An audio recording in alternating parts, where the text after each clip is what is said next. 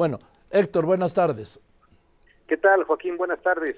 A ver, ¿cuál es la situación? Igualmente, ¿cuál es la situación que estás viendo en Acapulco? Bueno, te, primero te quiero decir que aquí estoy en Acapulco.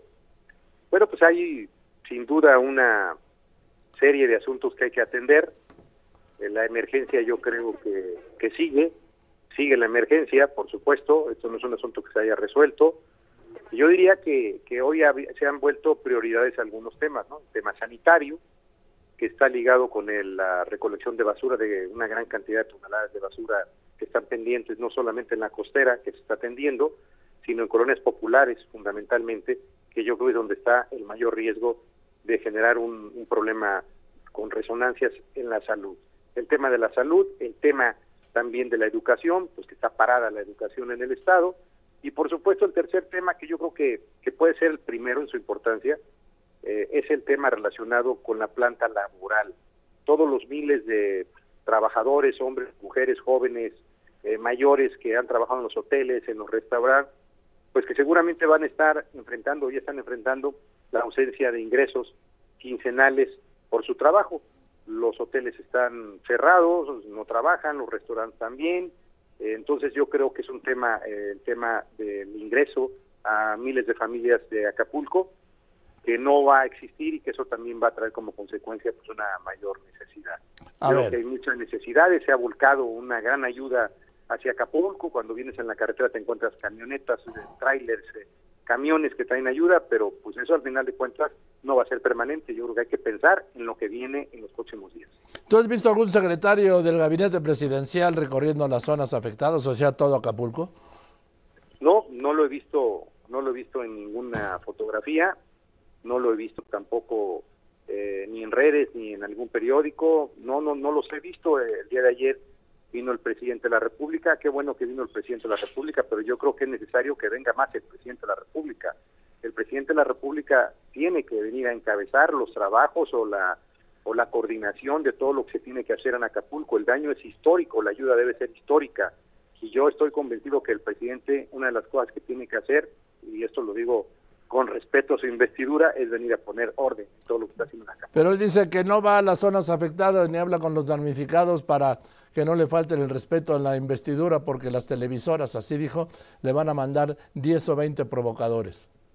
Siempre que ha habido una tragedia, una desgracia como la que se está viviendo en Acapulco después del huracán, que fue un huracán, yo les digo que es un huracán guion tornado, siempre habrá consecuencias. De lo que no estoy yo en un momento de un milímetro de duda es que hay un gran sentimiento, hay un enojo, hay un malestar, porque la ciudadanía piensa que se pudo haber hecho un poco más para avisar.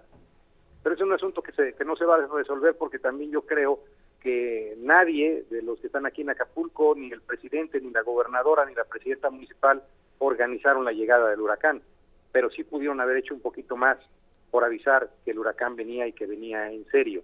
Hay un sentimiento de enojo, pero también hay un sentimiento de esperanza que les ayuden más. Yo creo que el gobierno federal debe ser más contundente en la ayuda en Acapulco y en Coyuca. Pues no lo está haciendo. Eh, no sabe todavía la Secretaria de Educación Pública ni cuántas escuelas están dañadas, ni cuántos niños están sin clases.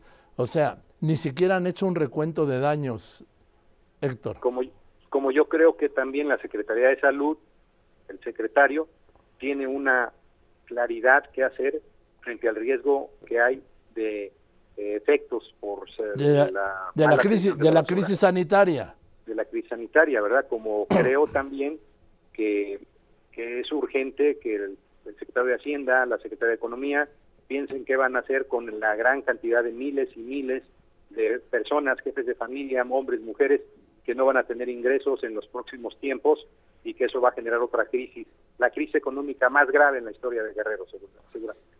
Así, y esto va para años, Héctor Astudillo. ¿eh? Así es, esto no es un asunto que se va a resolver en un mes ni en dos meses porque además todos los hoteles dañados, eh, unos tienen seguro que bueno, se los van a pelear las aseguradoras porque las aseguradoras no son fáciles para pagar y los que no tienen seguro seguramente va a ser mucho más difícil poder levantarse. Y otra cosa más, otra cosa más, esto, siempre que ocurre una crisis de esta dimensión, ¿sí? Lo que sigue es una crisis social y de inmediato una crisis política, Héctor todos los acontecimientos como los que han sucedido en Guerrero. Tú estuviste en el huracán Paulina. Sí, claro. Te voy a recordar aquello que, que llegaste en el avión, venían del extranjero con Ernesto Cedillo. De Hamburgo. directamente, De Hamburgo. Llegaron de Europa y aterrizaron aquí. Yo recuerdo las fotografías, tú estabas ahí al lado.